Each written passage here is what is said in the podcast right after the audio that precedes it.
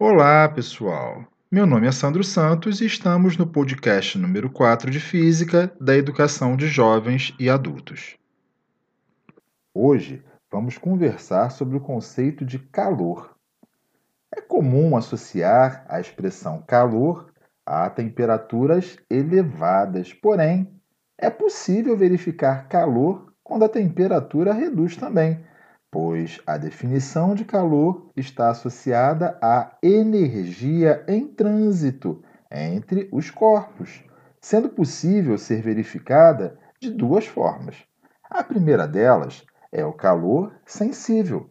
É o calor que percebemos realmente devido à diferença entre a temperatura.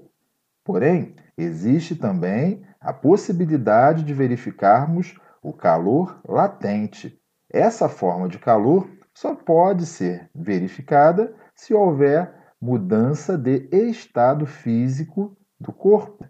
Sendo assim, verificamos duas formas diferentes de medir a quantidade de calor. Falando um pouquinho do calor sensível, a gente pode perceber então que a variação de temperatura pode produzir um aumento Sendo assim, o processo é endotérmico, ele está recebendo calor. E pode também ser possível verificar um processo em qual a, temperatura reduz. Esse processo seria exotérmico. Dessa forma, eu verifico que ele libera calor para o meio externo. Para medir a quantidade de calor sensível, existe uma relação matemática, que quantidade de calor, é igual a massa m vezes calor específico, Czinho, vezes a variação de temperatura. O produto dessas três grandezas determina a quantidade de calor sensível ao qual o corpo está sendo exposto. Também é possível calcular a quantidade de calor latente, lembrando que o calor latente está associado à mudança de estado físico. Nesse processo, nós não verificamos a variação de temperatura dos corpos. E então é necessário verificar a nova forma de medir a quantidade de calor. Essa nova forma não depende da variação de temperatura.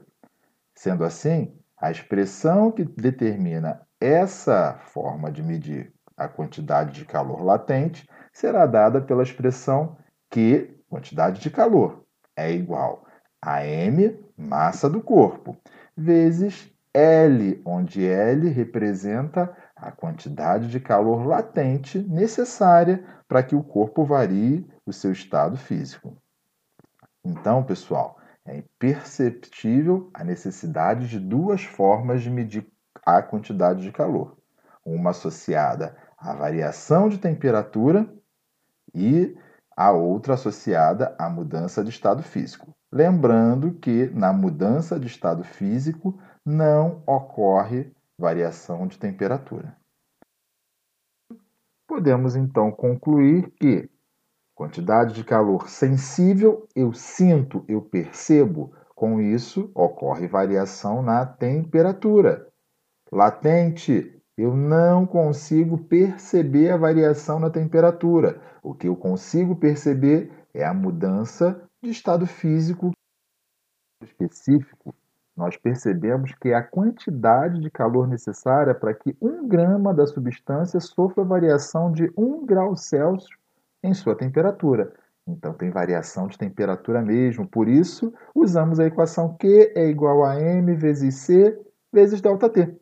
Já na expressão do Q igual a m vezes L, esse calor latente, L, é a quantidade de calor necessária para que um grama de substância modifique o seu estado físico. Então é possível perceber que o processo é reversível. No calor latente, eu posso ter um aquecimento e posso ter um resfriamento, e o calor está associado também ao processo endotérmico ou processo exotérmico. Bons estudos, até um próximo encontro, aguardo por vocês.